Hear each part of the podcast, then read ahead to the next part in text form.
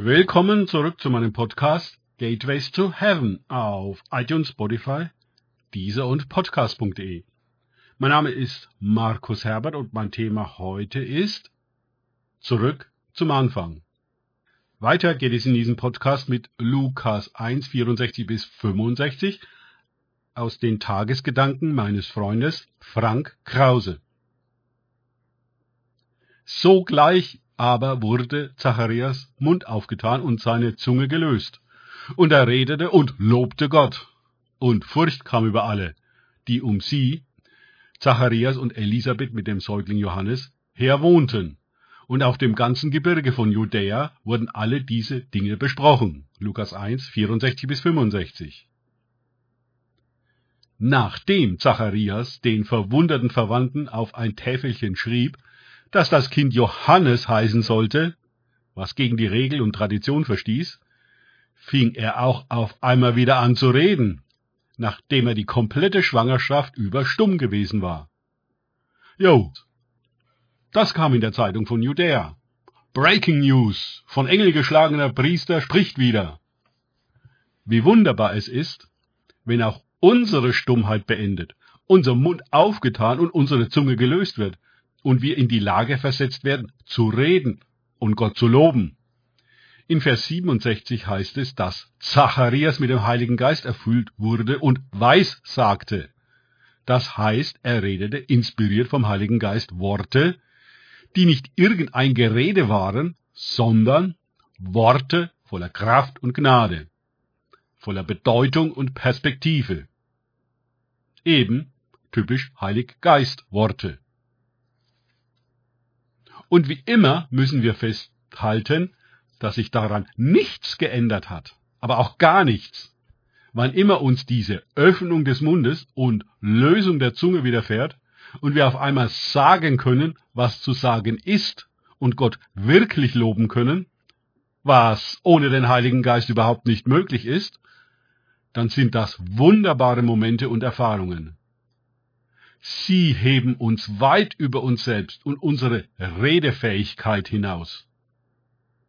Wir wundern uns über uns selbst und hören uns selber zu, was wir da nur reden und singen. Alles, was wir in den Evangelien lesen, hat nicht nur eine Bedeutung für die Menschen und Situationen damals. Es geht nicht darum, uns lediglich zu informieren. Wir finden in den Beschreibungen Muster und Beispiele, wie es immer ist, wenn Gott wirkt, wenn der Heilige Geist uns erfüllt und wenn das Reich Gottes zum Zug kommt. In uns. Eine religiöse Verklärung dieser Vorlagen ist keinesfalls hilfreich, weil uns dadurch vorgegaukelt wird, dies würde heute nicht mehr so sein wie damals. Oder wir seien nicht so qualifiziert wie etwa ein Zacharias. Aber es läuft noch immer ganz genauso und Jesus hat uns qualifiziert, den Geist zu empfangen. Darum geht es doch. Wollen wir geistlich wachsen, dann kommen wir nicht darum, uns damit auseinanderzusetzen, dass sich die Methoden und Wege Gottes nicht im geringsten geändert haben. Vielleicht haben wir das nie so gesehen, oder es wurde uns nicht so gepredigt. Aber darum sind uns Geschichten wie die von Zacharias und Elisabeth überliefert. Wir sollen daran erkennen, wie Gott wirkt und das Evangelium funktioniert. Heute wie damals. Gott ist derselbe. Der Geist ist derselbe. Und das Evangelium ist dasselbe.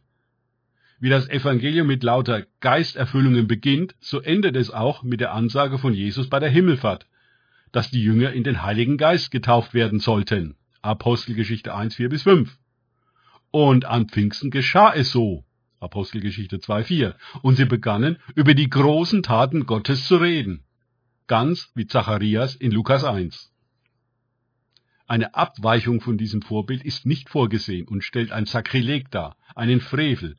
Denn wir maßen uns an, die Methoden und Wege Gottes zu ignorieren bzw. zu übergehen und einfach durch ein anderes Programm zu ersetzen.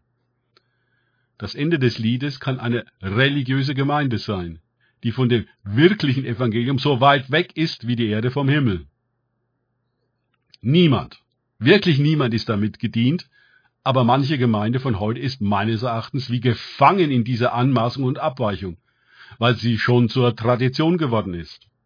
Umzukehren zum Ursprung und Original erscheint geradezu unmöglich. Es wird fundamentalistisch oder gar sektiererhaft genannt, wenn Gemeindemitglieder ernsthaft danach fragen. Aus diesem Grund müssen so manche Gemeinden beendet werden, um sie dann neu zu starten.